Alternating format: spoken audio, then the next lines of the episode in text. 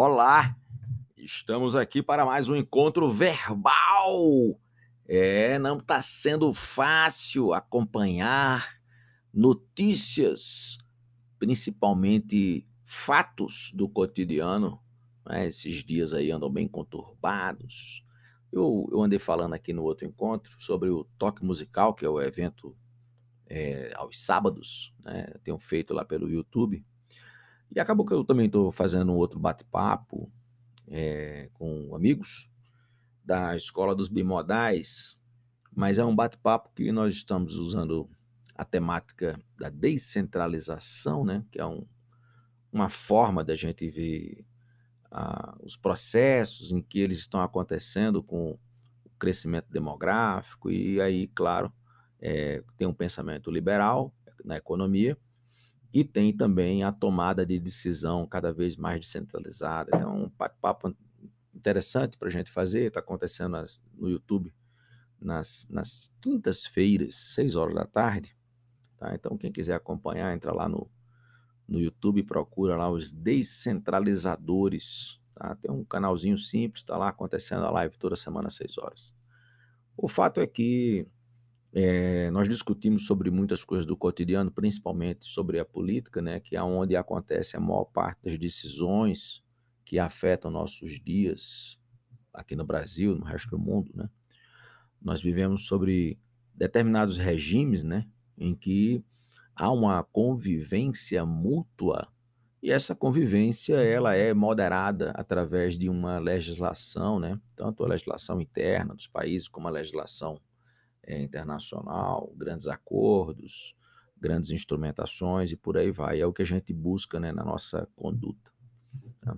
O que eu venho falando é, no dia a dia com amigos e outras pessoas é que muito mais do que a gente observar é, as leis do, do cotidiano, né, as representações legais, institucionais, formais, Existe uma coisa mais interessante do que isso, né? Que é a história da própria conduta. E aí a conduta, o código de conduta, ou simplesmente a conduta do ser, né? a gente vai observar que se tudo acontecesse da maneira esperada, uniforme, equilibrada, nós não precisaríamos sequer das leis.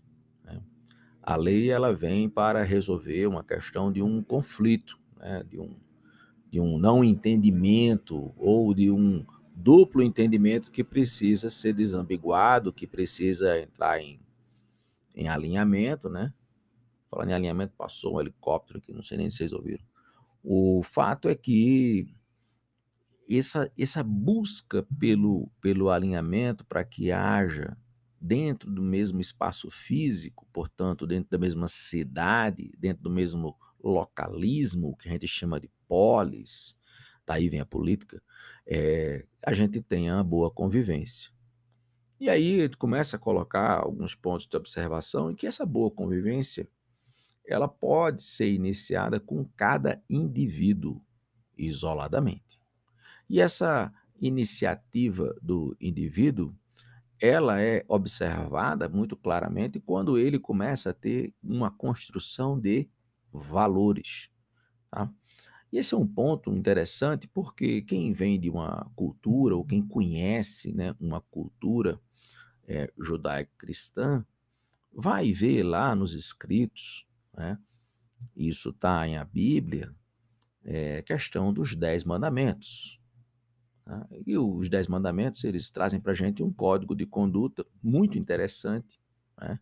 a ser observado na época e que se aplica até hoje. Tá? Quando eu falo que se aplica, é que cumpre-se ou estar pronto para ser cumprido até hoje. Qual é o, qual é o caso que vale a pena comentar aqui? É que um código como esse, que ultrapassa mil, dois mil, três mil, quatro mil anos, a humanidade se tornou incapaz de cumprir. Dez pequenas regras, dez pequenas regras que eles não conseguem cumprir, ou nós não conseguimos cumprir, que eu tenho que me colocar no meio também. Tá? Então é interessante a gente começar a observar que eu tenho um papo com um amigo, ele já falou isso mais de uma vez, eu repito aqui, né? Pode ser que vocês estejam escutando pela primeira vez isso.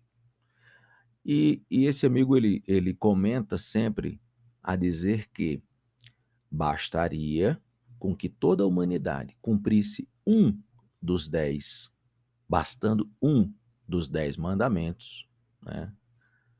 O decálogo de Moisés, bastaria um desses, tá? Um não matarás ou um não roubarás e por aí vai. Se a gente conseguir cumprir integralmente, a humanidade neste planeta dará um salto significativo de qualidade de vida, de paz, de harmonia e por aí vai.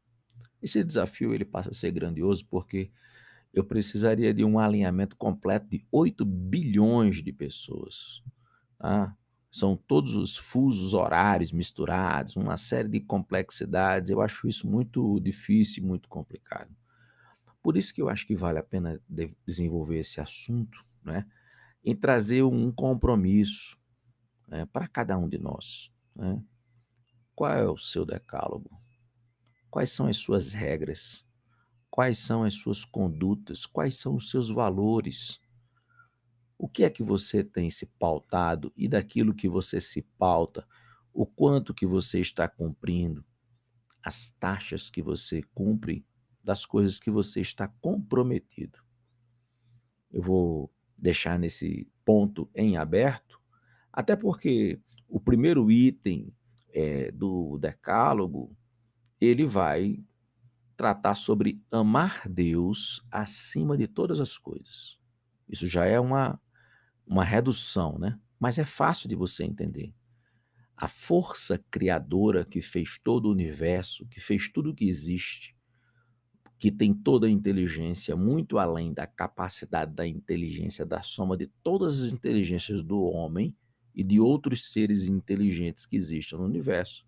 Essa esse grande arquiteto, essa coisa que tudo fez, que tudo pode, que tudo sabe, que tudo vê, e que tem gente que não acredita.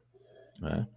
É interessante que a gente vai buscar, até mesmo na leitura do mais profundo materialismo, algumas interrogações né, de por que as coisas são como são. Né? Quando você estuda as estruturas moleculares, quando você estuda as combinações atômicas, né, existe um motivo por que aquelas coisas são assim. E se você não sabe a resposta, ou você não tem uma explicação plausível, entenda que ela existe. Muito antes desses 13 bilhões, às vezes 17, porque já estão colocando em questionamento aí, algumas estruturas do universo que têm um tempo maior do que a gente consegue calcular. E eu vou deixar aqui aquela pulga atrás da orelha para você. Para você que acredita que o planeta Terra tem 4,5 bilhões de anos, o nosso universo conhecido tem 13 ou 17, como está sendo revelado agora. Eu vou dizer a você o seguinte: o que acontece com as estrelas quando elas dissipam? A gente não vai conseguir mapear essas estrelas mais. Então, quantas estrelas sumiram né, que não estão mais dentro do universo? Que no universo percebido, né?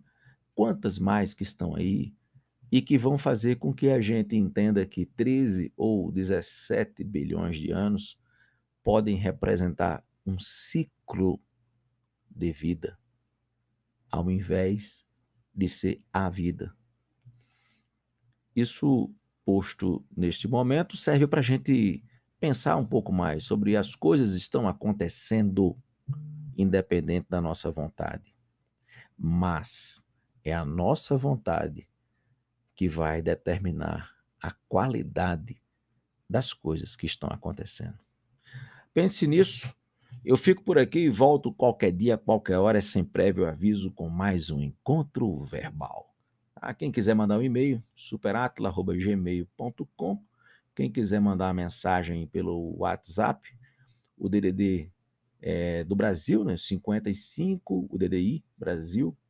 Aqui o DDD Brasília 61 e o número é 981 14 37 13. Eu fico por aqui, voltamos em breve com mais um encontro verbal. Até a próxima.